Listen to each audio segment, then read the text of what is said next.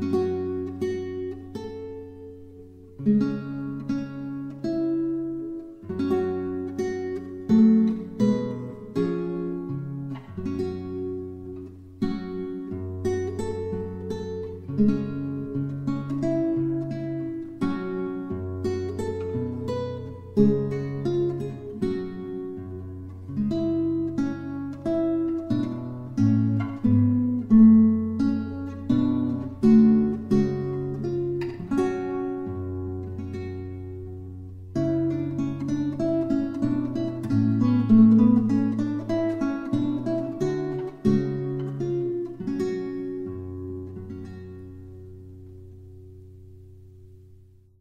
Man soll zum ersten wissen, dass der Mensch in sich zweierlei Naturen hat, Leib und Geist.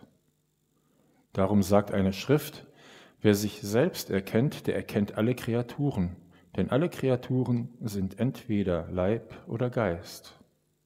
Darum sagt die Schrift zum Menschen, es gebe in uns einen äußeren und einen anderen, einen inneren Menschen. Den äußeren Menschen nennt die Schrift den alten Menschen, den irdischen Menschen, den äußeren Menschen, den feindlichen Menschen, einen knechtischen Menschen. Den anderen, den inneren Menschen, der in uns steckt, nennt die Schrift einen neuen Menschen, einen himmlischen Menschen, einen Freund und einen edlen Menschen. Und der ist gemeint, wenn unser Herr sagt, dass ein edler Mensch auszog in ein fernes Land und sich ein Reich gewann und wiederkam.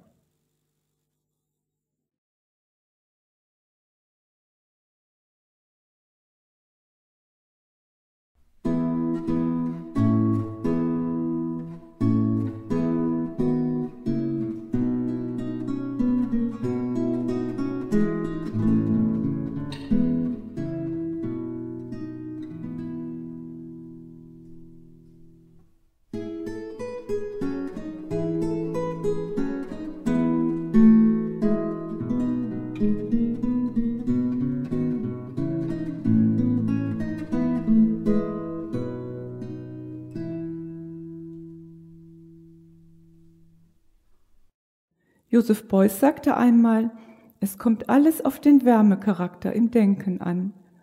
Auch ein Satz, der mich tief beschäftigt. Schon als kleines Kind überkam ich oft unendliche Traurigkeit über die Menschen um mich herum, über ihre Unwissenheit und ihr fehlgeleitetes Streben nach Glück und Erfolg, über das große Leid, das sie sich selbst und anderen damit zufügen. Ich betrachte einen Baum, wie er dasteht, in seiner unerschütterlichen Würde, wie ein König, so vollkommen, so frei, mit sich im Einklang. Wie er mit mir eine Einheit bildet, wie er alles gibt, seinen Schatten, seinen Schutz, sein Holz, seine Früchte, selbst die Luft zum Atmen und noch viel mehr. Er verschenkt sich ganz, ohne warum. Ich bin verliebt in diesen Baum. Ich sehe den Baum in seiner vollkommenen Schönheit und bin erschüttert und traurig, was wir Menschen aus Unwissenheit den Bäumen antun. Auch den Tieren, selbst den Steinen, die wir ausbeuten. Und wie erst beutet der Mensch den Menschen aus?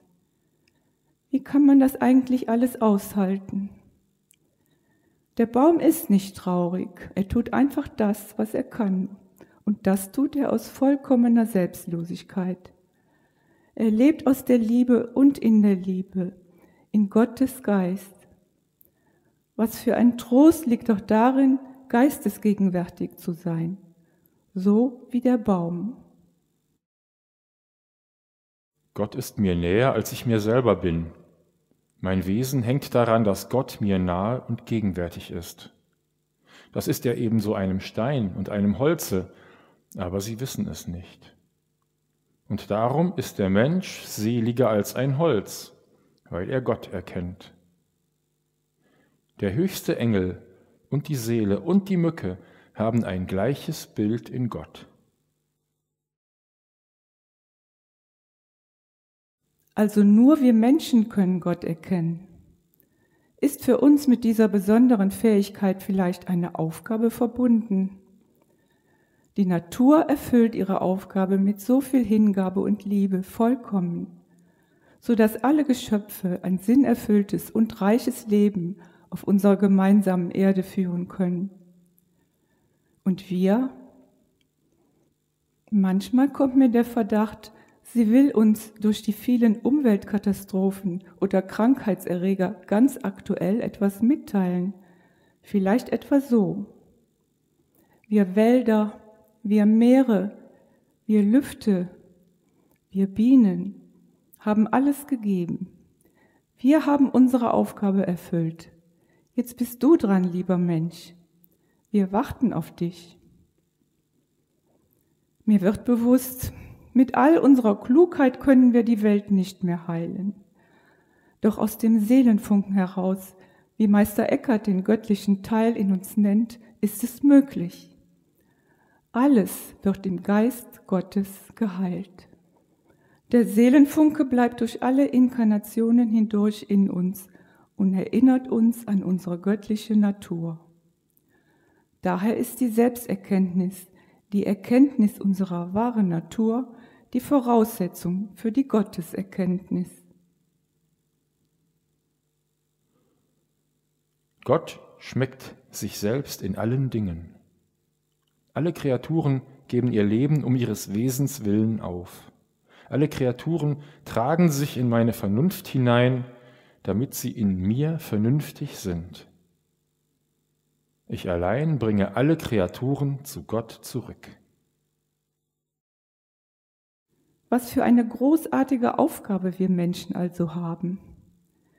Durch die Gabe der Vernunft und durch das Erkennen unseres Einsseins mit Gott bringen wir das Göttliche in der Natur, in den Pflanzen, den Tieren und den Steinen ins Bewusstsein, ins bewusste Sein. Angelehnt an Meister Eckharts Worte könnte ich sagen, wir Menschen allein haben die Aufgabe, alle Kreaturen zu Gott zurückzubringen.